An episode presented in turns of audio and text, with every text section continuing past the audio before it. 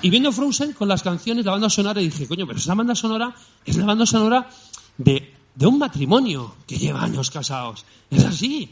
O sea, una pareja de esas que ya llevan años, ¿eh? Y la tía, venga, hoy follamos. Por primera vez en años, ¿eh? Y venga, vamos ahí, venga, que me voy, que me voy. Suéltalo, suéltalo. Y ya la definitiva, me voy a cagar. Hazme un muñeco de nieve.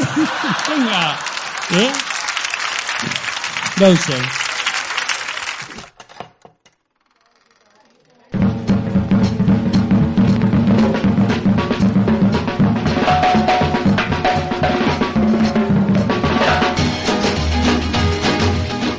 Bienvenidas y bienvenidos a Ben and Dean's a Movie Podcast, el podcast de cine, donde profundizamos hasta donde llegan nuestros conocimientos, que sabemos que no, no es mucho.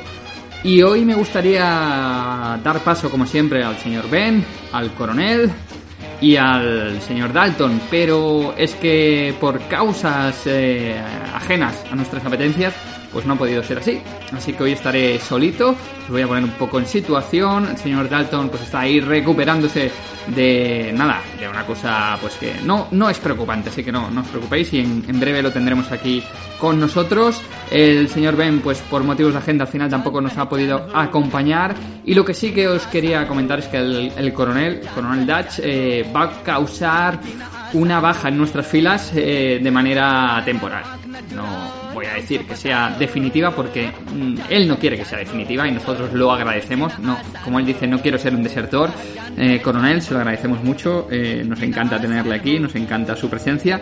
Pero sí que me gustaría explicaros a todos, pues eso, que si no escucháis la voz del coronel durante unos, eh, unos programas o una serie de programas seguidos, es porque pues tiene eh, una vida muy, muy ajetreada eh, y, y ahora mismo pues está combatiendo en zonas de guerra muy complicadas y no puede estar con nosotros eh, aquí eh, guerreando de, manera más cinematográfica. Así que, coronel, le deseamos mucha suerte en todos esos proyectos que, que le separan, que le alejan de nuestras filas y esperemos reencontrarle, esperamos reencontrarle en un futuro inmediato aquí, que por lo que él nos ha dicho puede que no sea antes de junio. Así que, nada, paciencia para todos y todas aquellas fans del, del coronel.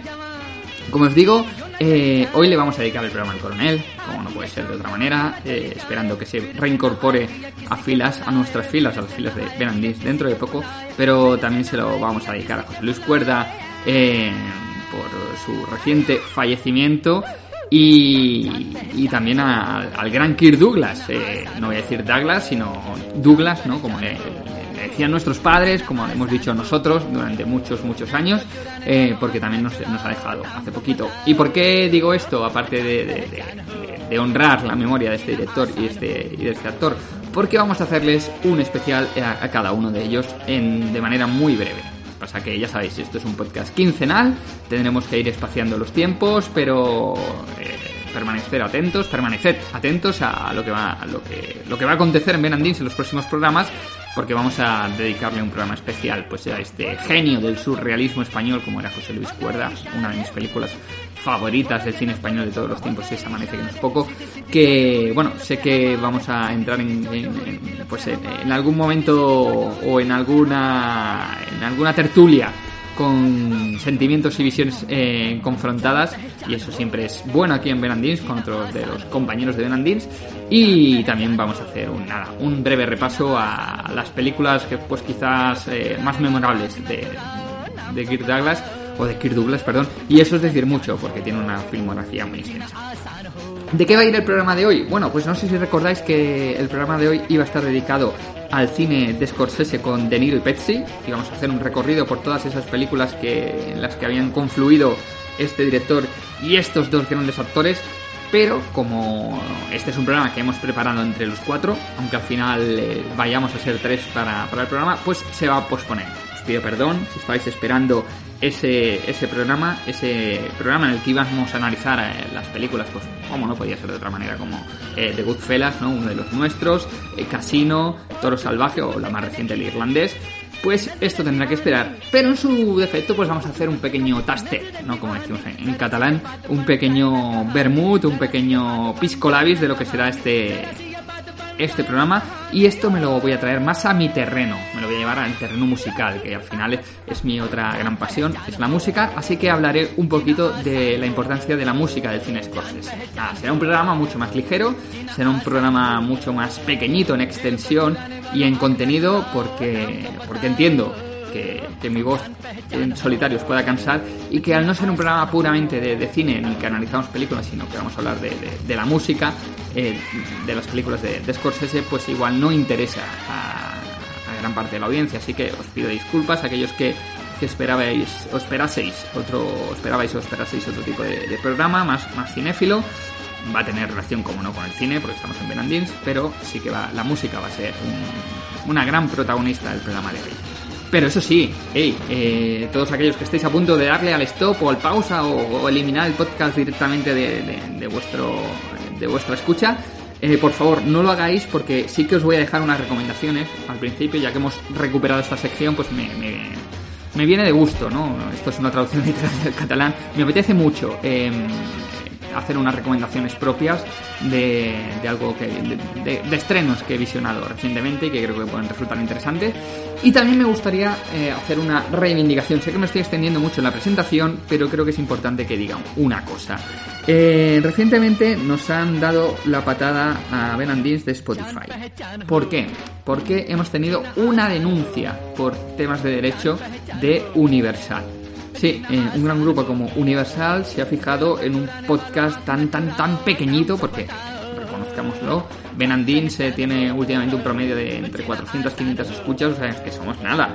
Somos, eh, iba a decir, una mota de polvo en el desierto, pero creo que no llegamos ni a eso. Somos un programa muy, muy chiquitito y nos han censurado en Spotify. Escribimos dando argumentación de bueno, que no, es nuestra intención. Eh, uso eh, económico ni, ni, beneficiarnos del uso de, temas que puedan salir en este podcast.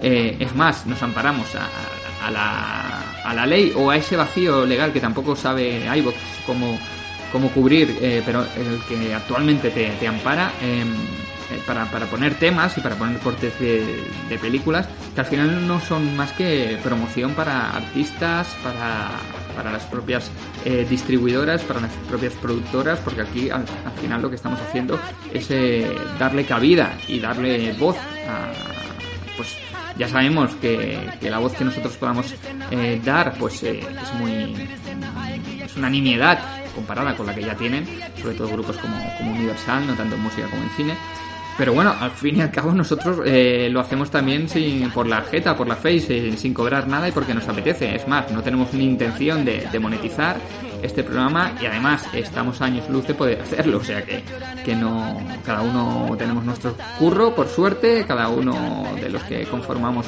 Benandis hacemos esto porque nos apetece y porque nos, nos gusta eh, hablar de cine y compartirlo con aquellos que nos quieran escuchar, pero no, no buscamos ningún fin económico, así que pues nos sorprende. Eh, aquí lo voy a lanzar para otros podcasters mayores, más pequeños, eh, que lleven más tiempo que nosotros, que lleven menos, que se hayan podido encontrar con una situación como esta les invito a que nos dejen un comentario aquí en iBox, eh, que es que estamos un poco despistados porque no, no, no, es la primera vez que nos pasa y nos ha sorprendido mucho. Eh, yo lo veo muy, muy, muy injusto.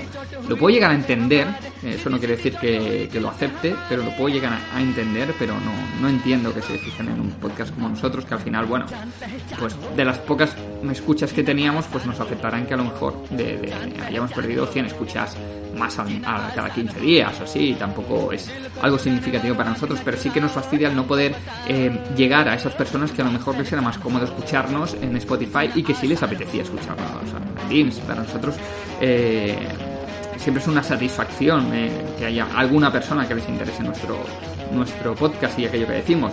Y si se les se les cortan estas vías de comunicación, estos canales y si nos los fastidian, pues eh, más que fastidiarnos a nosotros, eh, fastidian a esos oyentes interesados. Eso es a mí lo que realmente me, da rabia y os lo digo, os lo digo en serio, os lo digo de corazón. Así que nada, eh, invito a todo aquel podcaster que se haya podido encontrar con una situación similar pues que nos escriba, nos deje un comentario, se ponga en contacto con, con nosotros. Yo, soy el señor Dalton. Eh, ay, perdón, yo soy el señor Deans. Señor Dalton, perdón por la usurpación de rol. Eh, yo soy el señor Deans y y estaré encantado de, de, poder recibir ese feedback y de ver qué hemos hecho mal, qué no estamos haciendo bien y si nos tenéis que dar un tirón de orejas diciendo pues es que no tenéis nada de razón, no tenéis ninguna razón ni ningún argumento para defender lo que estáis defendiendo o para quejaros porque esto es así, porque tal, porque tal, pues lo aceptaré encantado. Ya digo, yo eh, comprendo pues, que al final eh, hay unos temas de derechos que, igual que, que pues, he colaborado en radios en radios locales. Pues eh, había, había que pagar a Sky por, por, aparecer ahí, pero yo creía que esto estaba cubierto por iVoox. ¿eh? Así que nada, ahí lo, ahí lo dejo. Y no me extiendo más, porque creo que llevo casi 10 minutos de presentación y supongo que estaréis esperando esas recomendaciones. Te traemos algunas recomendaciones para que no te pase lo que le pasa a muchos.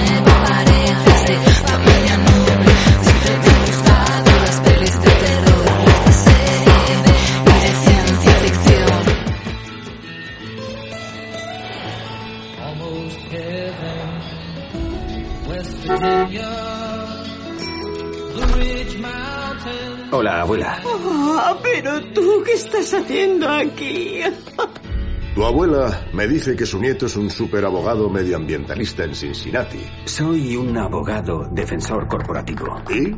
Defiendo a empresas químicas. Pues ahora puedes defenderme a mí. ¿Cuántas dices que has perdido? 190. ¿190 vacas? ¿Vas a decirme que aquí no pasa nada? Es un caso pequeño para un amigo de la familia. Alguien necesita ayuda. ¿El granjero o tú? Te digo que esos son productos químicos. Veo documentos que no entiendo.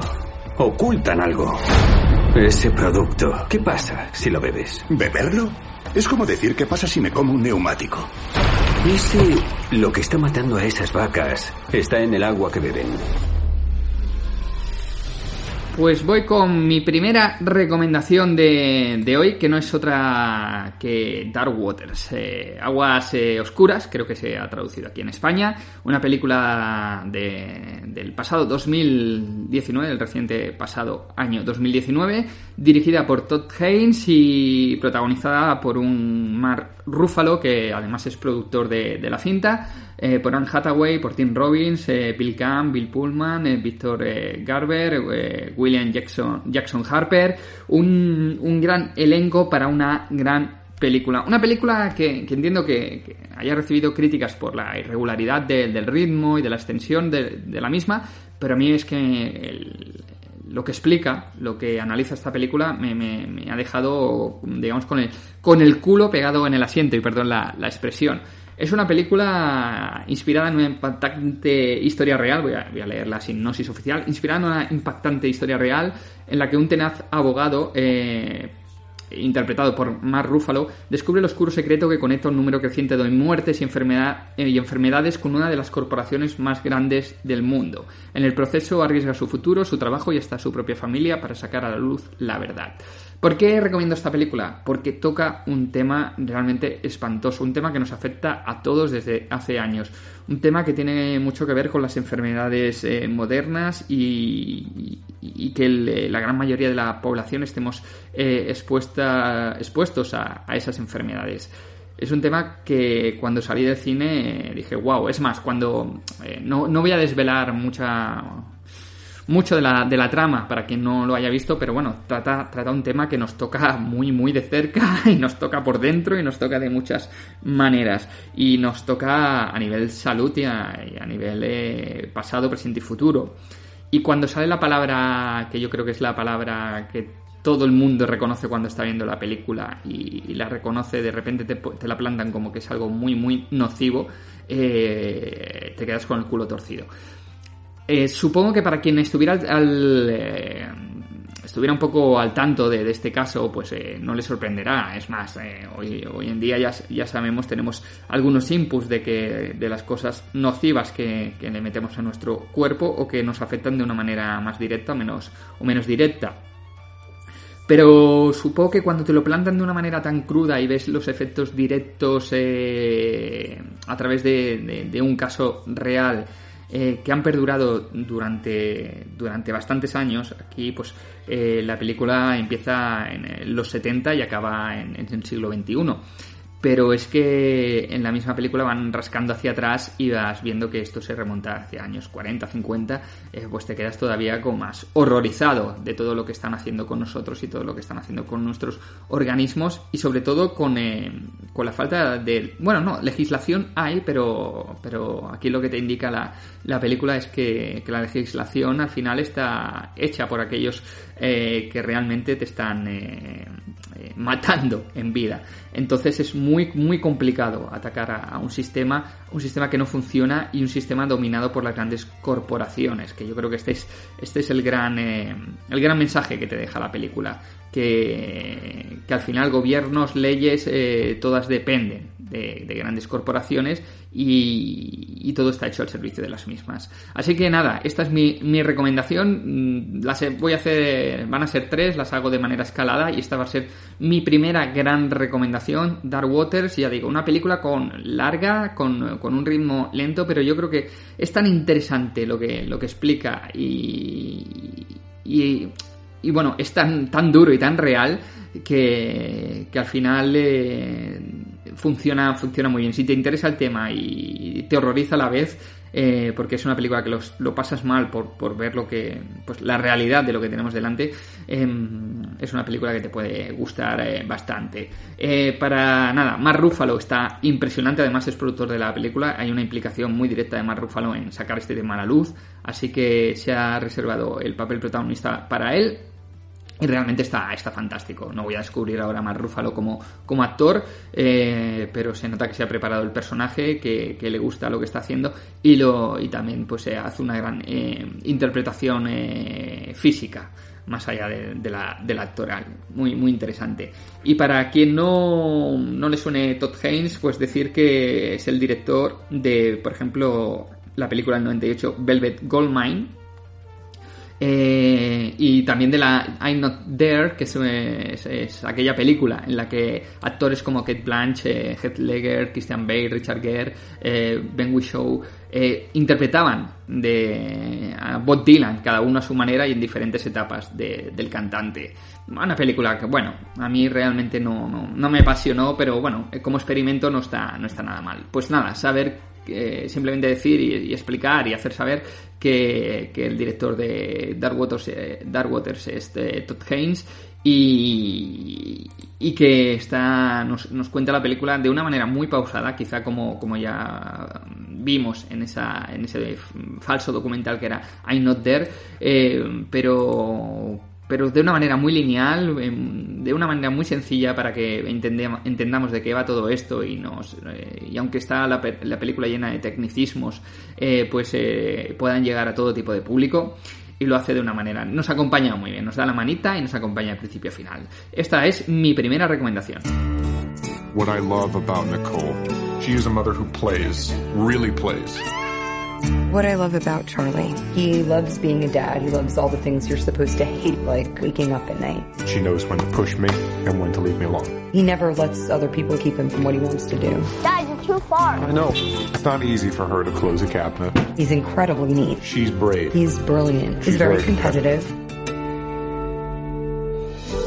Y si para mi primera recomendación eh, me he ido a las salas de cine, En esta segunda recomendación me quedo en plataformas eh, de streaming digitales como es eh, Netflix en este caso, de que os voy a hablar de Historia de un matrimonio, una película de la que ya habéis oído hablar segura, seguramente en muchos otros podcasts, en programas de cine y seguramente habréis visto el tráiler o habréis visto la película en Netflix. ¿Por qué recupero Historia de un matrimonio? Porque es de aquellas películas que, uno se encuentra y a veces ve sin grandes eh, pretensiones y acaba de verla y dice, ostras, pues creo que he estado ante algo muy, muy, muy interesante. Quizá no tanto en, lo que te explica, sino en cómo te lo, te lo explica.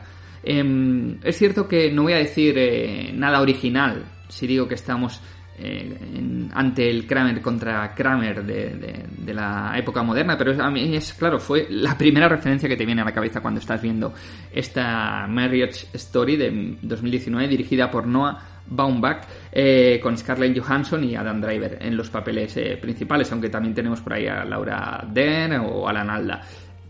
Es una película, ya digo, que, te eh, retrata eh, la superación de un divorcio entre una pareja, eh, pues que una pareja que nos la, nos, la plasman dentro del mundo del teatro, con, con, muchas reminiscencias, ¿no? A ese a ese perfil de, de, de, clase media alta, ¿no? Que estamos muy acostumbrados a ver en, en las películas de Woody Allen. En este caso, pues dices, jo, eh, aquellos eh, actores o directores de cine que malviven, pero que pisazos tienen, ¿no? Y, en, y dónde viven, ¿no? En las calles principales de Nueva York, ¿no? Por decir un, un ejemplo.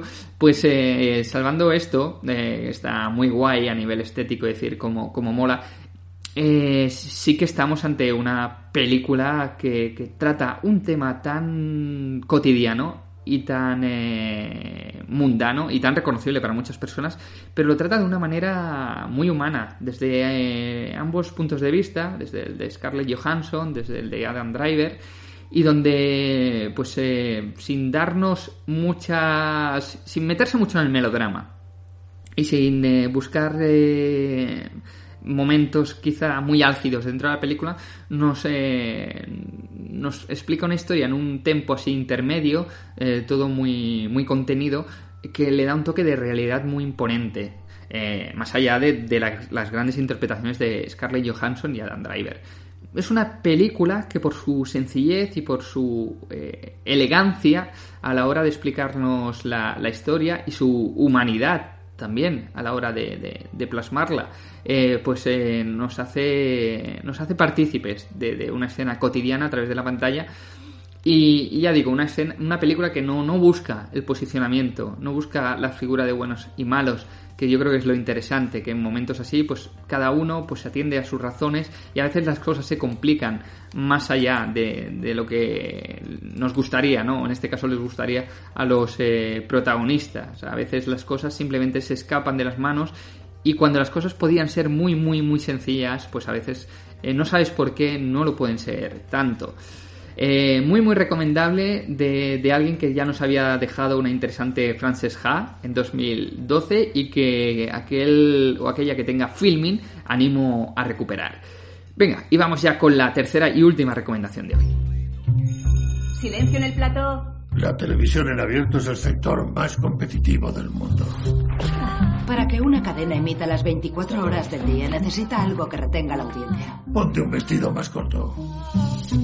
Por algo quitan las mesas. Ya dejamos que las mujeres jueguen al golf y al tenis. Hay quejas por haberme llamado moza. Sí, tengo que volver a leer el manual. Su actitud fuera de cámara fue peor. Odias a los hombres. Aprende a entenderte con los chicos. Eres sexy pero das pereza. Tengo una lista completa. ¿Habrá más mujeres que den la cara?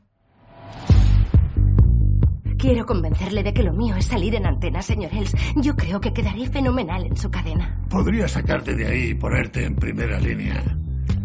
Necesito saber que eres leal. Debes buscar la manera de demostrarlo.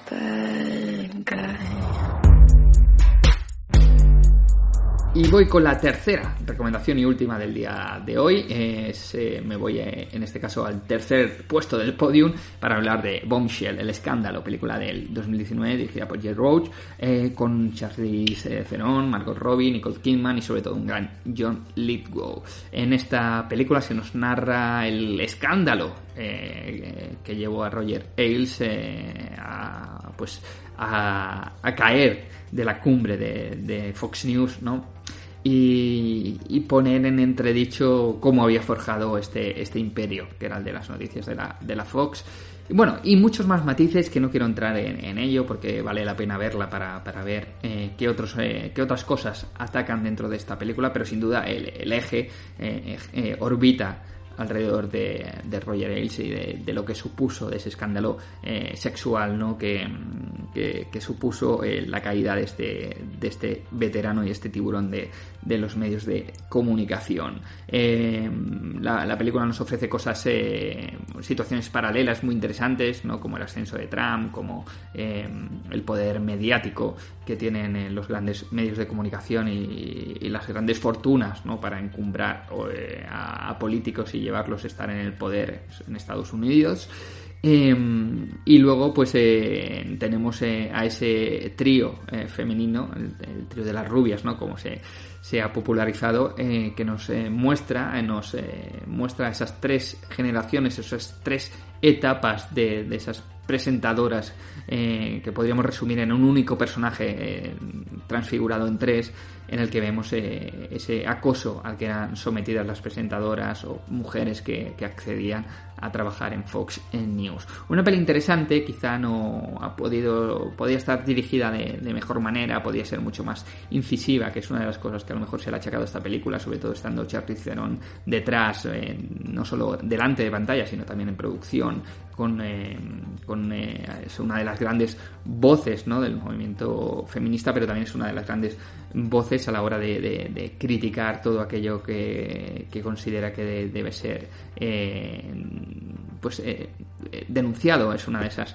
actrices que no tiene pelos en la lengua. Y quizá la película quede un poquito un poquito suave a medio camino entre bueno vamos a, poner las cosas las cartas sobre la mesa pero sin hacer mucho mucho daño y bueno una película que podría haber estado mejor pero pero hay una cosa, una cosa por la que vale la pena, es por ver, ver la gran actuación de John Lee Wow dentro de esta película. Un actor que, yo no es que le tenga especial devoción, ni, pero tampoco eh, animadversión, ¿no? Simplemente pues es un actor que, cumple, pero a mí tampoco eh, me, ha... Eh, santo de mi devoción, pues, pero aquí en, su momento de, máxima madurez, digamos, hasta la fecha, claro, eh, hace, digamos, bueno, el que yo creo que es el papel de su vida.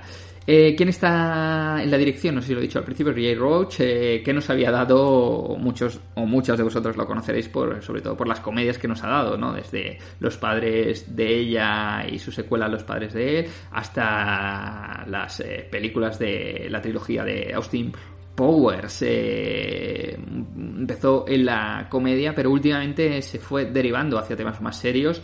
Eh, lo vimos en dirigiendo Trumbo, la lista negra de Hollywood, donde he trabajado con Brian Cranston y con quien repetiría en un telefilm que es All the Way en 2016 antes de traernos este El escándalo.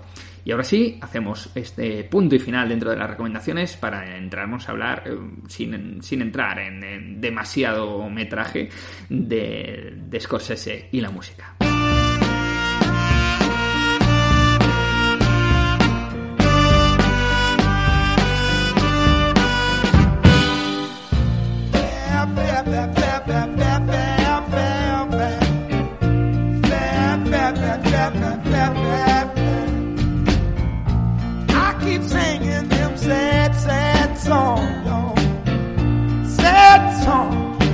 all I know. I keep singing them sad, sad songs, sad songs, all I know.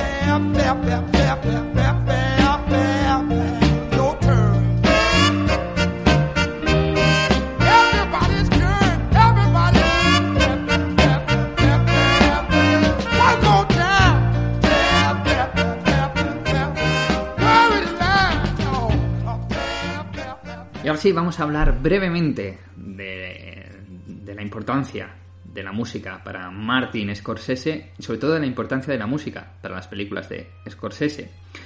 Scorsese que aparte de, un gran eh, cineasta, algo que no vamos a descubrir, aquí ahora y hoy, eh, es eh, un melómano eh, empedernido y alguien que entiende bastante de, de música. No, no, en vano, pues eh, ha dado masterclass, masterclasses de, de, música, del uso de la música y de, y de la comprensión musical eh, está detrás de la serie eh, Vinyl, ¿no? Vinilo. Y está también. Eh, ha, producido algún documental sobre, sobre música, ¿no? Quizá el más recordado es el, pues el dedicado a Rolling Stones, pero también eh, está preparando una música, una, perdón, una serie documental sobre la música de, de Nueva York.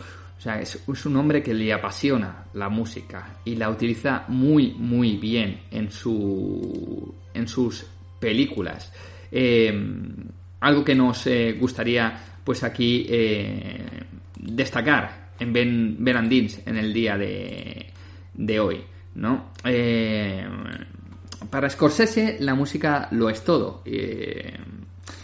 ya decíamos, es uno, este director está detrás de algunos de los documentales musicales pues más aclamados, ¿no? Como, como el de Last World, eh, que está basado en el concierto de Van en San Francisco, eh, el Shine a Light, que es el, de, documental que, que, explicaba anteriormente sobre los Rolling Stones, o el No Direction Home, eh, un documental también sobre Bob Dylan, o quizá también podríamos hablar del Living in the Memorial World de George Harrison.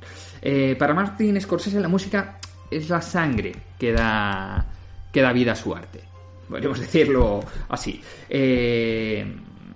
A menudo la música eh, está al servicio de la, de la narración y es lo que proporciona un significado a una escena o lo que revela la belleza que, de lo que nos está narrando en nuestros ojos. Digamos que es el complemento ideal eh, en, en, un plato, ¿no? Imaginemos un plato que sería la guarnición ideal eh, que, que, acabaría de, de hacer eh, que ese plato fuese un 10. Pues esto es lo que hace Scorsese con, con, la música. En sus películas la música acompaña los momentos cruciales, aquellos que requieren pues una, un final más, más preciso, más conciso. Ahora estoy pensando, por ejemplo, en el final de, del irlandés, no solo con eh, eh, película que ya analizaremos, en, ya digo, dentro de 15 días si todo va bien, pero eh, ahí eh, no solo es esa manera de rodar ese final de la película, ese enfoque, ese encuadre, esa escena, ese movimiento de, cámara, ese plano, sino es la, música que acompaña ese momento.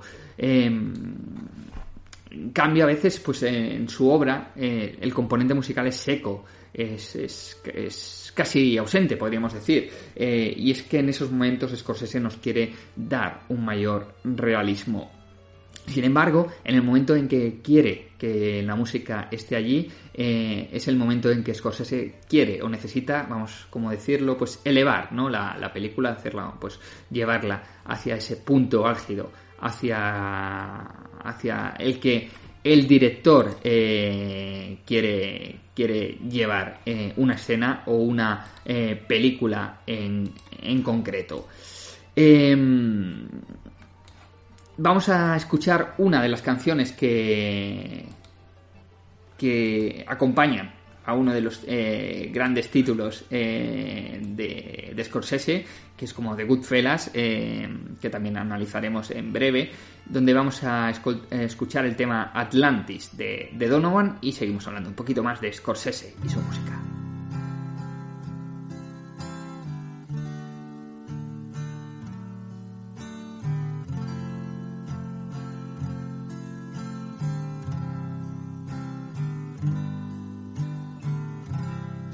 Continent of Atlantis was an island which lay before the great flood in the area we now call the Atlantic Ocean. So great an area of land that from her western shores those beautiful sailors journeyed to the south and the North Americas with ease in their ships with painted sails.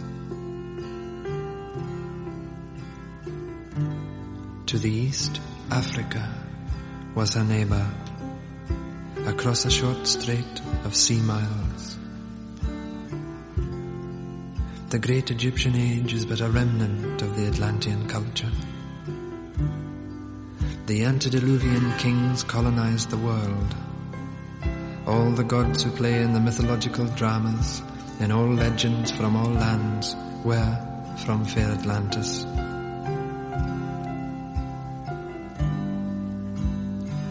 Knowing her fate, Atlantis sent out ships to all corners of the earth. On board were the twelve. The poet, the physician, the farmer, the scientist, the magician, and the other so-called gods of our legends, though gods they were. And as the elders of our time choose to remain blind, let us rejoice and let us sing and dance and ring in the new. Hail Atlantis! Way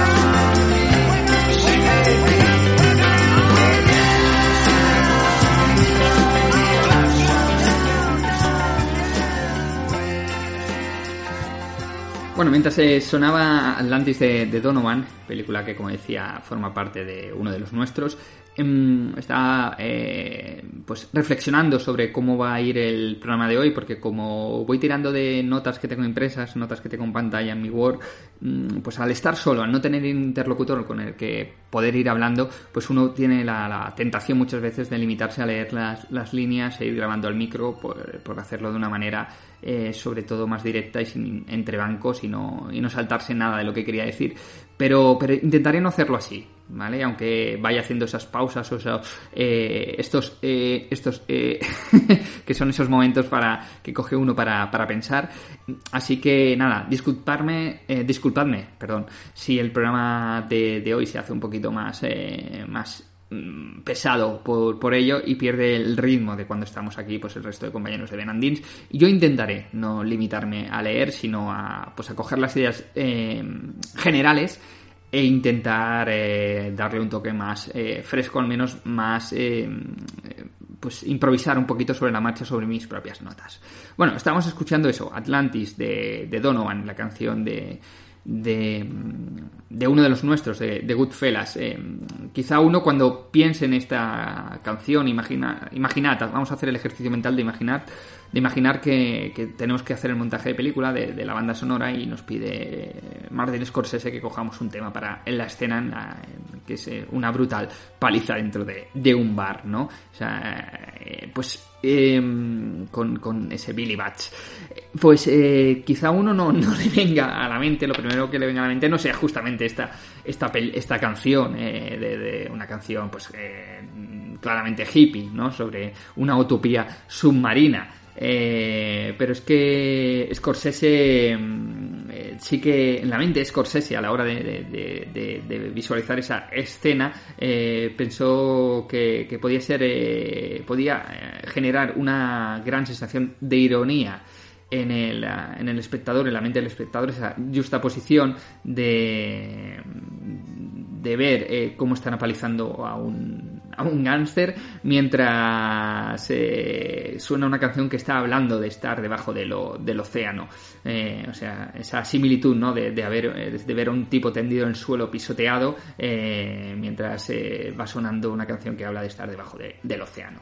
Bueno, cosas de Scorsese. Quizá aquí con a nivel musical nos quedamos muchas veces con, con los grandes temas que muchas veces reconocemos, ¿no? Es inevitable asociar películas de, de mafia italoamericana con, con canciones de, de doo-wop o de rock and roll o swing, ¿no? Eh, o de soul de, de años, eh, desde, hablamos desde los 50 hasta los 60, eh, pero, pero sí que es cierto que que hay otro otro factor que nos perdemos por la porque bueno no, nos, eh, antiguamente pues no había una disciplina férrea por, eh, por enseñar inglés en, ni, por, ni, por aprender aquí en España y aún nos, nos queda mucho recorrido para, para ello. Entonces quizá nos perdamos esas, esos toques más, más irónicos como podía ser este Atlantis eh, de Donovan pero, pero sí que es cierto que la música nos, nos ha calado y es inevitable asociar eh, este tipo de música a este tipo de cine, sobre todo por la gracia o culpa de Martin Scorsese. Scorsese siempre ha tenido la habilidad de encontrar la canción pop rock adecuada para lanzar una escena a la estratosfera, como decíamos antes. Eh, por cada vez que usa una partitura de Bernard Herrmann o una sonata de Bach, hay una docena de, de, de casos en los que tira de la música popular, ¿no? Rhythm and blues, como decíamos, el WAP, eh, blues o, el British, eh, British pop, el, el pop británico. Eh, porque según palabras del propio Scorsese, es la música que ellos solían escuchar en la, en la calle, tanto él como sus colegas generacionales. Así que, indudablemente, eh, le da un toque de realidad a lo que él vivía eh, dentro de sus eh, películas. dentro de, de, todo esto, es natural, entonces, que tan pronto como comenzó a hacer películas Scorsese comenzara a unir la acción con la música usando la, las bandas que lo, que lo habían inspirado. En la década de los 60 estaba muy metido en grupos de, de, de, de chicas, ¿no? Eh, haciendo cola eh, para meter esos temas en sus eh, guiones. Eh, por ejemplo, si nos vamos a 1963, eh, pues es muy difícil que las Ronettes no sonaran ¿no? en, Little Italy de, Estados Unidos, eh, sino también eh, podíamos escuchar los tambores de Be My, Be My Baby, ¿no? Be My Baby, eh, o, o, canciones quizá que nos vamos más a los 70, como podían ser Jumping Jack Flash, no estos diferentes tipos de, música, esta banda sonora más urbana, más popular, es la que influye intrínsecamente a la hora de, dirigirse en qué temas escoger para, ambientar sus, películas. Es que Scorsese, a la hora de escribir sus guiones, eh, escucha música. Eh, esto le va ayudando a representar ideas e imágenes que mmm, se suceden eh, acompañadas por esa música eh, de, que tiene él como banda sonora de, de escritor. Esto para aquellos que alguna vez nos gusta escribir o aquellos que alguna vez se han dedicado a escribir ficción con, con música, eh, muchas veces es que es inevitable, ¿no? Eh, obviar que la música que está sonando pueda influir o, hacerte que una escena en concreto o un, dentro de, de, de, la narración que estás haciendo sea de una manera u otra. Eh, supongo que también estamos muy influidos, por, eh, influenciados, perdón, por el medio audiovisual, así que muchas veces tiramos a hacer una narrativa muy cinematográfica. Y yo creo que en el caso de Scorsese pues, es una narrativa muy musical también. Eh, así que nada, eh, hemos escuchado un primer tema. Eh, y ya que hemos hablado de Be My Baby, de los grupos femeninos, pues yo creo que, que es momento de escuchar eh, el Be My Baby de, de.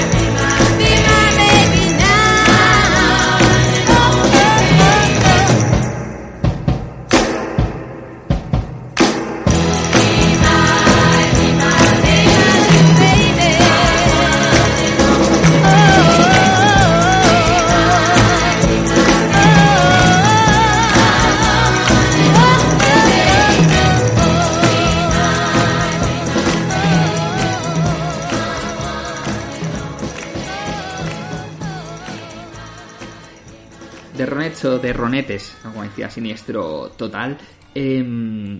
La, con este Be My Baby, canción que suena en malas calles. Eh, quizás una de las pistas musicales más famosas de la, de la historia. Eh, no sé si recordaréis eh, la escena cuando Harvey Keitel hunde la cabeza sobre la almohada después de despertarse de, de una pesadilla y empiezan a sonar esos tambores míticos de, de la canción de, del 63 de, de Ronetes. Y, y, eso, es que la música pop había sido utilizada efectivamente en bandas sonoras antes, pero, pero hay algo, hay algo en la forma en que Scorsese asocia la música que se escuchaba en las calles eh, en el momento de, de, de, esas historias que nos está, eh, nos está narrando, con la dureza de, de la, vida que pasan esos personajes, eh, que conecta muy, muy, muy, muy bien, ¿no?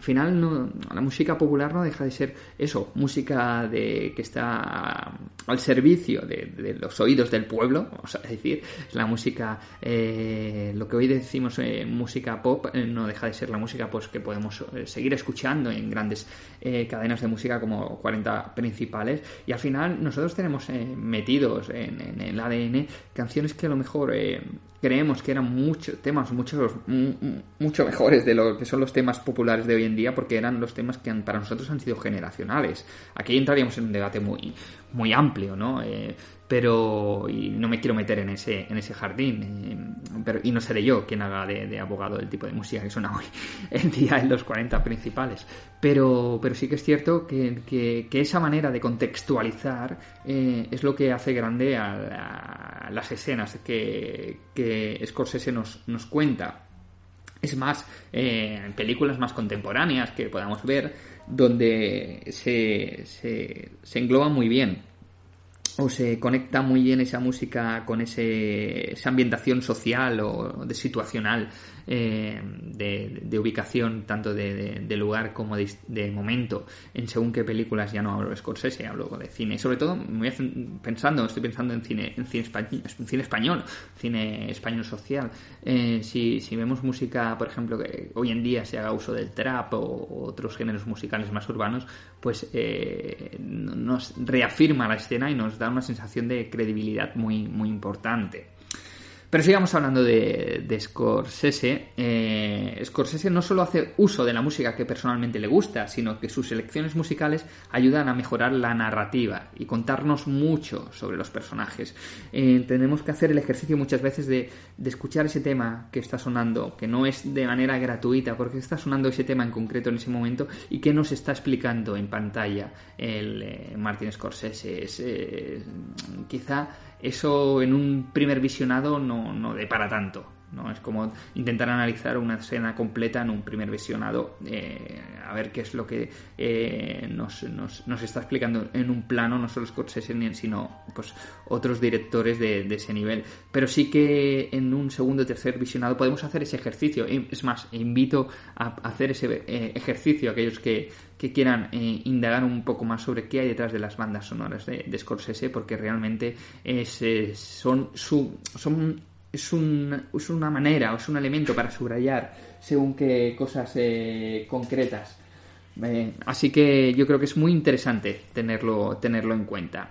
Em, Pensamos, por ejemplo, en Stanley Kubrick. Fue el primer director en evitar las partituras de Hollywood eh, para piezas clásicas existentes. Eh, así que él tiró mucho de música clásica para, y evitando esas eh, partituras muy más diseñadas para, para cine. Pues Scorsese fue un pionero en utilizar la música popular en el, en el cine.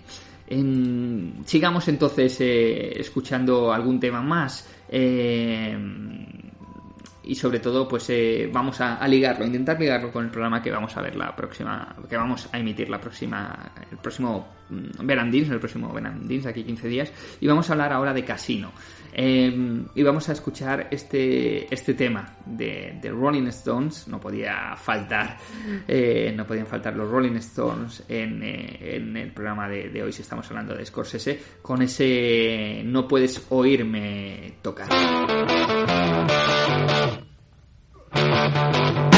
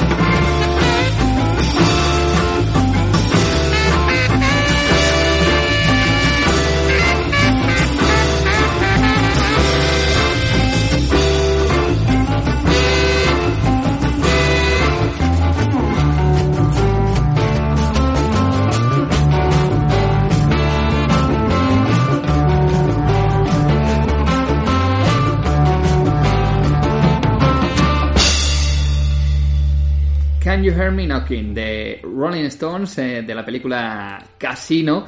Eh, esta, digamos, una de las piedras preciosas ¿no? de, este Sticky Fingers. eh, para aquellos fanáticos de, de Rolling Stones o seguidores, pues saben a, qué álbum me, refiero. Bueno, el de la portada mítica que aquí en España fue censurada. Em, Aquí vemos cómo Scorsese utiliza esta, esta pieza eh, para dejar que los más de siete minutos que puede durar la, la escena en la que va, soltando la, va sonando la pieza jueguen un jueguen de manera narrativa un elemento principal estos, estos minutos dentro de lo que es, es la carrera criminal de Nicky Santoro en las, en Las Vegas. Así que nada, aquí volvemos a, a ver lo que comentaba al principio. Eh, Scorsese hace uso de la música para reafirmar, para, para subrayar algo que nos está explicando de manera, de manera visual. Y es que Scorsese, podríamos decir que diseña escenas en torno a la, a la música. Eh, no sé, eh, por ejemplo, ahora volvemos, vamos a hacer un salto atrás en, eh, al principio del programa cuando decía que eh, hablamos de, de uno de los nuestros, ¿no? Eh, la, banda sonora es un, es un gran eh, elemento narrativo para hablarnos de la tristeza que gira en torno a ese, a ese mundo de, de- uno de los nuestros que se va desmoronando poco a poco a medida que la narración va, va avanzando. Es una película que, que- empieza de manera creciente, que tiene un punto álgido, y luego eh, entra en una decadencia constante del protagonista eh, y al que acompañamos como espectadores y al que acompaña esa, esa banda sonora, ¿no? Eh, ahora recuerdo momentos, ¿no? En el que aparecen los camiones de basura y los congeladores de carne y estamos escuchando el sonido de, Laila, de Derek and de Dominos. Eh, y es que en esa escena en concreto, por ejemplo, Scorsese tenía la canción sonando allí mismo, en el set, eh, con una, podríamos decir, pues es como una coreografía ah, de acción a tiempo completo. Eh, así trabajaba Scorsese, la música forma parte de su mundo y la, y, la digamos que la, saca y la pone encima de la mesa para que todos eh, convivan y disfruten de ese, de ese mismo mundo, para que todos se empapen de, lo que de, ese mundo de Scorsese y de lo que quiere eh, hacer con, con esa música. Eh, imaginemos, nos, seguimos quedando en uno de los nuestros que quizás es una de las películas donde la banda sonora pues, tiene una relevancia muy, muy específica. Eh, podemos eh, ver uno de los momentos más hábiles de Scorsese utilizando el rock con la secuencia hedonista de, de- de la cocaína, ¿no? Eh, un viaje por cable a través del cerebro cada vez más agotado de Henry Hill, eh, cuya canción que va sonando en ese momento eh, nos reafirma eh, lo, que, lo que estamos viendo por pantalla. Es más, nos hace partícipe, nos quiere hacer partícipe el director de lo que está sintiendo Henry, eh, Henry Hill en ese momento. Es difícil verla, ver esa escena sin sentir que está sufriendo un ataque cardíaco leve. La cámara tiene prisa, los cortes son rápidos y la banda sonora vertiginosa y en constante cambio hace que la y eso hace que la visualización provoque convulsiones, ¿no? Jump into, the Fire de Harry Nilsson comienza cuando la primera digamos la primera raya se, se aspira y el ritmo se acelera a medida que Henry se, se de- desance, ¿no? ¿Qué más tenemos ahí? Tenemos eh, Memo from Turner, de Mick Jagger, El Autobús Mágico, de The Who, Monkey Man, de Rolling Stones, What is Life, de George Harrison y Man is Boy, de Moody Waters. Van y vienen de un lado a otro y comienzan como una máquina de discos esquizofrénica. Ese es, digamos, es, eh, y perdonarme la, la, expresión que voy a utilizar ahora, ¿no? Pero ese es pura... mm, ese es puro caballo, ¿no? Entre las venas, vamos a decirlo así, espero me, perdonéis, pero nos, nos, eh, nos mete esa droga en vena, esa droga musical en vena y nos hace viajar por ese mundo alucinógeno por el que quiere que, viajemos. Eh, vamos a hacerlo ahora, vamos a seguir viajando de la mano de, Scorsese eh, y vamos a hacerlo de, de la voz, eh, con la voz de Bob Dylan en, eh, con este The Last Wolf.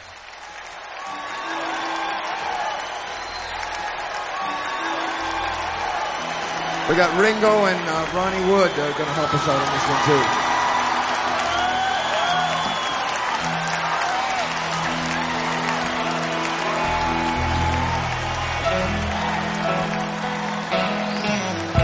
They say everything can be replaced. They say ever distant.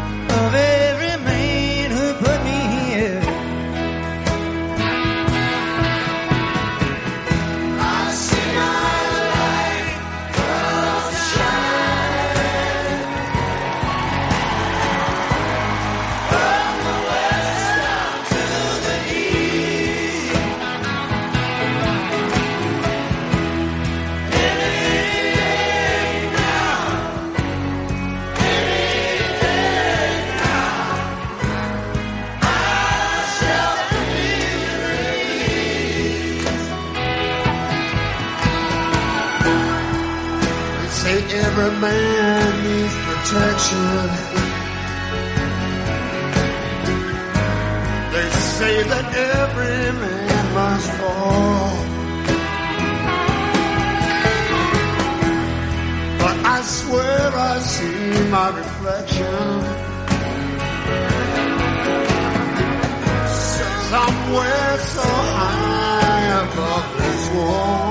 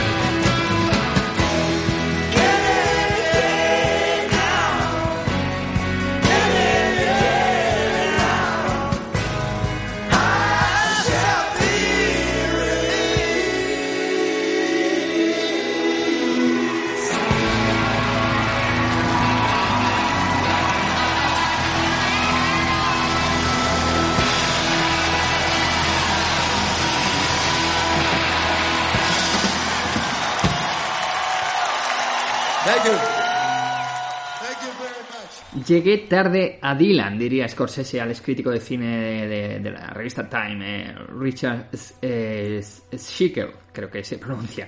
Eh, aunque ev- eventualmente capturaría a la estrella de, rock eh, en plena floración mientras filmaba la mitad de la actuación de Dylan durante The Last Waltz. Eh, pero no fue hasta volver a visitar al- el antiguo periodo eléctrico de Robert eh, Zimmerman y el infame momento Judas, ¿no? Que Scorsese su- eh, sumergió profundamente en a ver si lo pronuncio bien esto, de Dylano, eh, Dylanology, intento decirlo en inglés, ¿no? Dylanología, produciendo un documental que afina la agitación cultural causada por la gira de, Bob Dylan en 1966. Un maridaje ideal, ¿no? Podríamos pensar, un artista que revolucionó la música estadounidense se- y narrado por un cineasta que ayudó a revitalizar las películas también eh, norteamericanas. Em, sigamos, sigamos hablando de, de Scorsese eh, y de su música. Scorsese eh, muchas veces utiliza eh, pues la voz en off, esto lo sabemos y, y de ello hablaremos también en el próximo programa, ¿no? Para comentar directamente lo que, lo que está viendo el espectador o para añadir mucho más información a una escena, a un momento concreto o a la narrativa de, de una película. Pero también, si analizamos las letras, si pudiéramos eh, hacer ese ejercicio, si pudiéramos, eh, si no sabemos inglés, si pudiéramos ver películas eh, donde se subtitula la banda sonora, podríamos ver que esas letras también subrayan algo que estamos viendo en pantalla o algo que nos quiere expresar Scorsese en sus películas.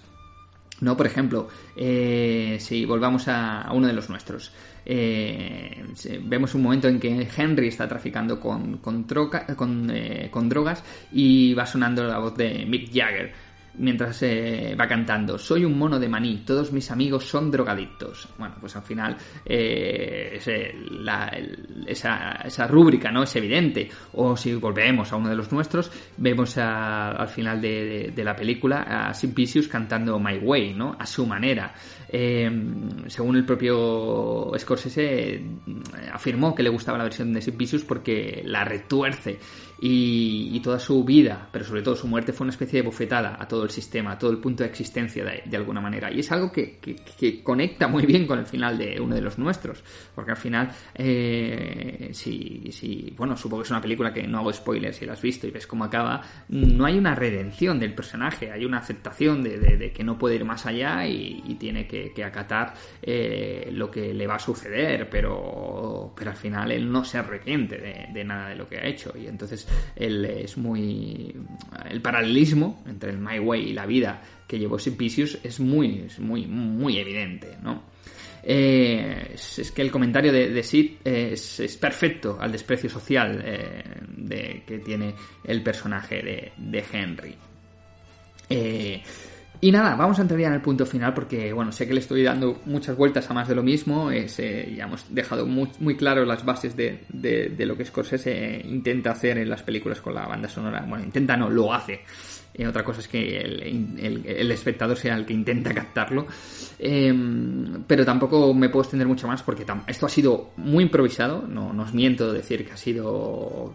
Eh, hoy estoy grabando eh, el día antes de, colgar esto en iBox y, menos de 24 horas antes de, que tuviéramos que grabar el programa, la grabación se cayó. Es más, yo, lo he visto el mismo día de, hoy, antes de, grabar, que no iba a ser posible grabarlo. Así que he tenido que improvisar durante el día de hoy, hacerme cuatro notas y, estoy improvisando sobre las notas para que no se note mucho, aunque es, evidente que estoy leyendo algunas frases eh, de manera muy específica porque hay cosas que, quiero que no, no, se queden en el aire o me deje cosas sin decir. Pero bueno, simplemente esto es para deciros que ya, ya llego al final, os voy a dejar con un tema final de, de Scorsese porque no me ha dado tiempo de profundizar mucho más allá de lo que ya, lo poco que conocía y lo poco que he podido arañar un poquito dentro de mi zona de confort.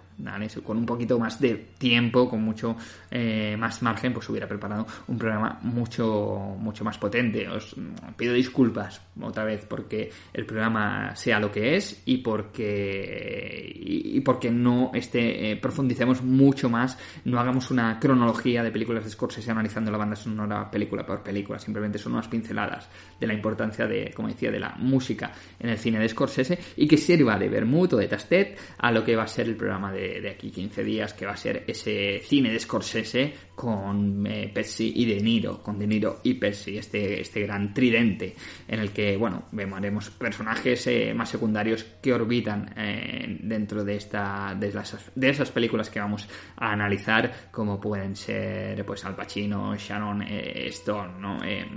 pero bueno, esto lo veremos en el programa siguiente. Voy a acabar. Voy a acabar eh, diciendo que Scorsese, es un conocedor de la música rock, es un conocedor de la música pop, es un conocedor de, la música eh, negra, de la black music norteamericana y también es un conocedor de la música punk, ¿no? Que no haya visto, pues, eh, por ejemplo, todavía Vinyl, la película Vinilo, la serie, perdón, Vinilo, pues ya puede correr a hacerse con ella porque vale mucho, mucho la pena. Y es que según eh, pues eh, lleva tiempo comentándose, eh, pues a, a, Scorsese le gustaría llevar a la gran pantalla pues biografías de grupos como Ramones o como The Clash. Según el bajista Paul Sim Simonon, eh, Scorsese y De Niro solían ir juntos a los conciertos de, The Clash y, el director eh, usó a esta banda para decorar el set de 1983 en The King of Comedy, ¿no? esa gran película eh, de, con Robert De Niro, de la que es deudora eh, la, la película más reciente del Joker. Así que quien no la haya visto, se habla mucho de Taxi Driver, pero no se habla tanto de King of Comedy porque no es una película tan conocida, pero es que la película de Joker eh, sí bebe bastante de Taxi Driver, digamos que bebe un porcentaje mucho más alto de King of Comedy. ¿Qué más? ¿Qué más? Pues podríamos decir que a Scorsese, como alguna anécdota que por aquí, le, le llevó décadas arrancar Guns of New York y en su desarrollo inicial, mientras Joe Strummer todavía estaba vivo, quería que The Clash escribiera música para él, para esa película. En cualquier caso, escuchó su álbum Sandinista mientras finalmente hacía la película y usó Jenny Jones, a la que llamó la mejor canción británica del rock and roll de todos los tiempos, eh, la utilizó con gran efecto en el delirio de Frank Pierce, Nicolas Cage, en, eh, en Sacando a los Muertos, ¿no? Eh, rodando esa película por la noche, usó el, ese ese digamos ese ese ah, no me sale la palabra perdón eh, ese cómo decirlo ese speed musical para, para mantenerse despierto despierto y vivo estoy pensando que, que, estoy diciendo el título eh, de la película, una, una traducción muy libre eh, mía, de, está sacando a los muertos de la película protagonizada por Nicolas Cage de Scorsese, que era Bringing Out the Dead. Eh, Bringing Out the Dead. Pero creo que aquí, espera, que estoy eh, tirando de, de, de, de, digamos, de, bueno, de Google, iba a decir, de la secretaria, como, como dicen en algún programa que, que me encanta. No, este estoy tirando de Google. Ah, vale, Vidas al Límite. Bueno, es que es una película que he visto en versión original subtitulada y no recordaba era cómo, cómo era el título original. Pues estamos hablando de esa, de esa película.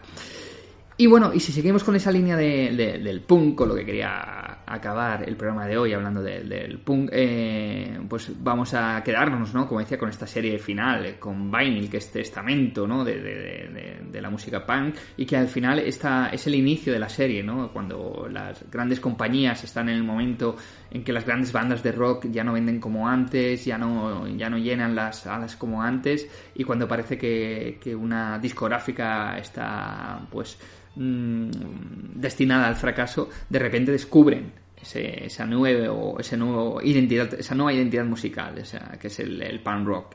Eh, y es lo que, lo que hace que, que se inicie esa, esa, serie y empezamos, empecemos a, a entrar dentro de esa, de esa interesante historia musical.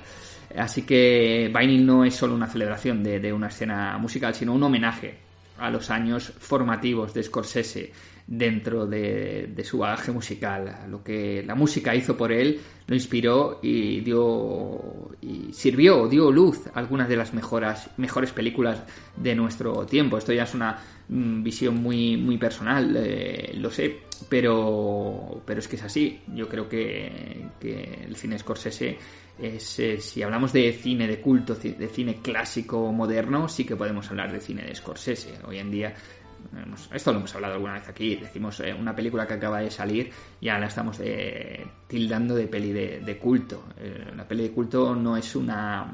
Parece que cuando no queremos englobar dentro de que una película sea un éxito de, de, de fans ni taquillera, porque sería como desmerecerla, porque es un poquito más, tiene un punto más, no es una película comercial, entonces cambiamos el término, es una gran película comercial a película de culto. Pero no es eso, una película de culto. Una película de culto, ya lo dice el nombre, genera un culto alrededor de, ella y eso hay que granjeárselo con el tiempo. Y en este caso las películas de Scorsese sí que podemos decir que son cine clásico, eh, clásico moderno y cine de, de culto.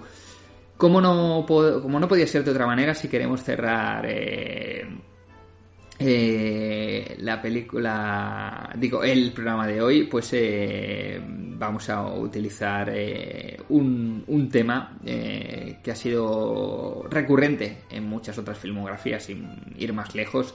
Francis Ford Coppola la utilizó en, en, en, la mejor, de las mejores escenas que podemos ver en Apocalipsis Now. Ya, ya sabéis, ¿verdad?, qué tema estamos hablando. Estamos hablando del tema de The End de, de The Doors. Pero ya antes de eso, Scorsese lo utilizó en,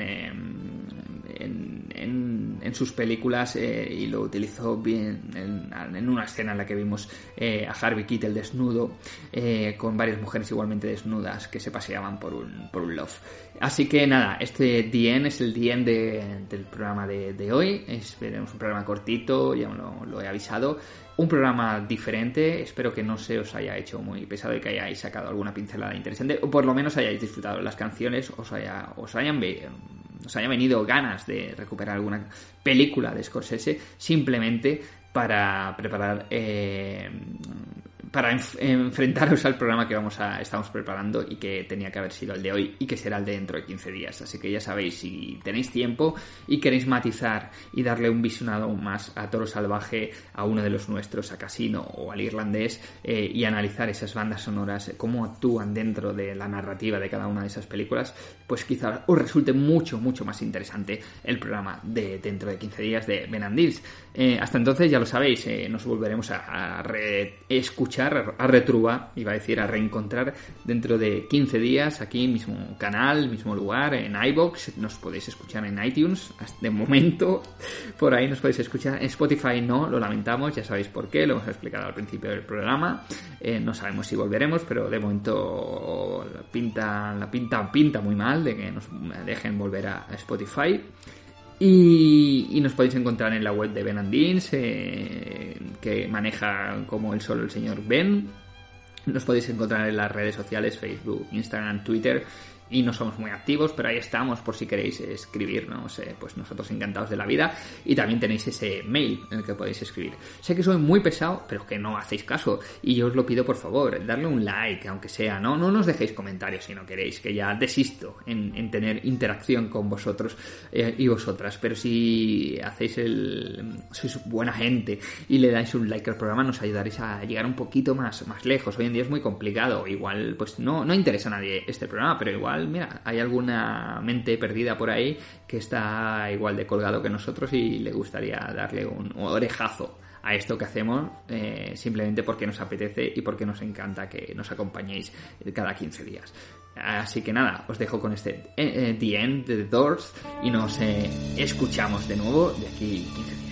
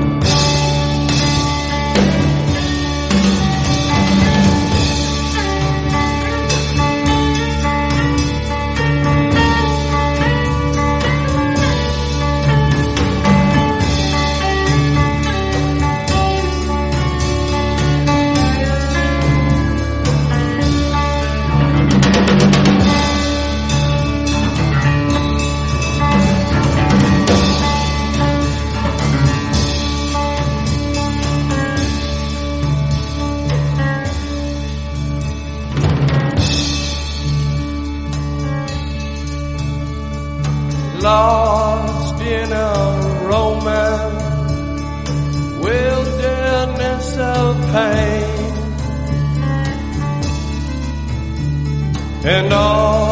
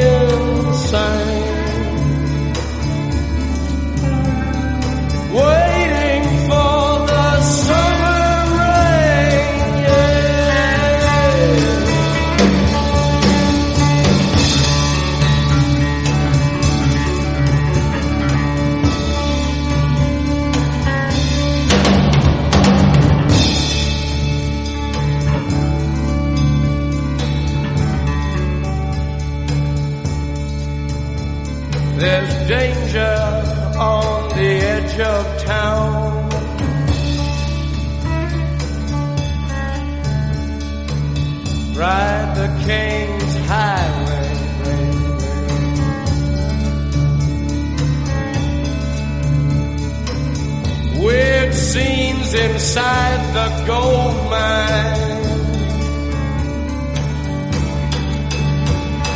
Ride the highway west, baby.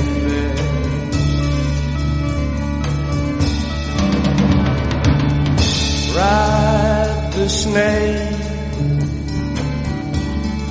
ride the snake to the lake, the ancient baby. The snake is long, seven miles. Ride the snake. He's old, and his skin is cold.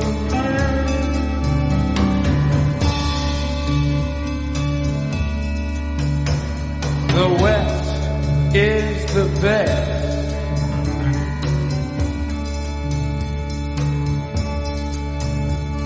The West is the best.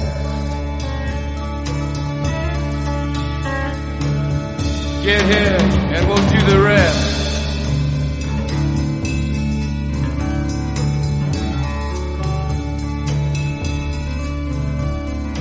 The bluebird is calling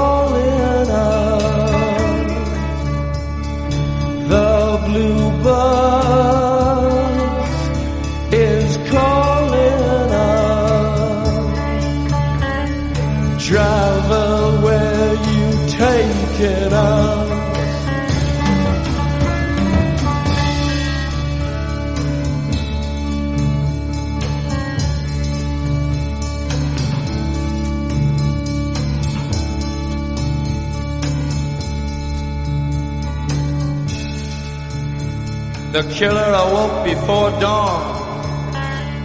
He put his boots on. He took a face from the ancient gallery and he walked on down the hall.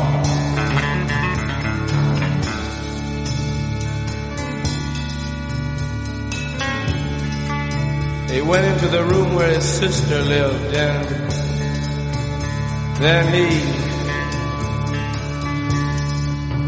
paid a visit to his brother and then he he walked on down the hall and, he came to a door. And he looked inside.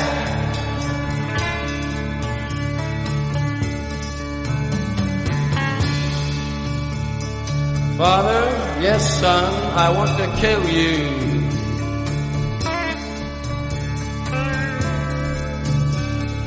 Mother,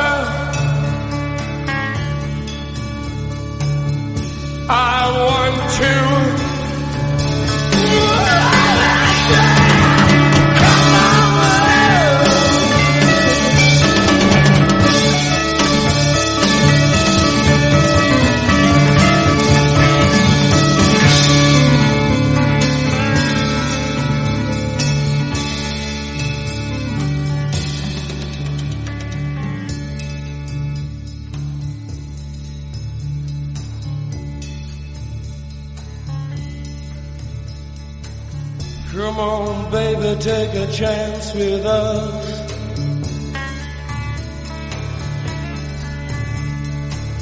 Come on, baby, take a chance with us.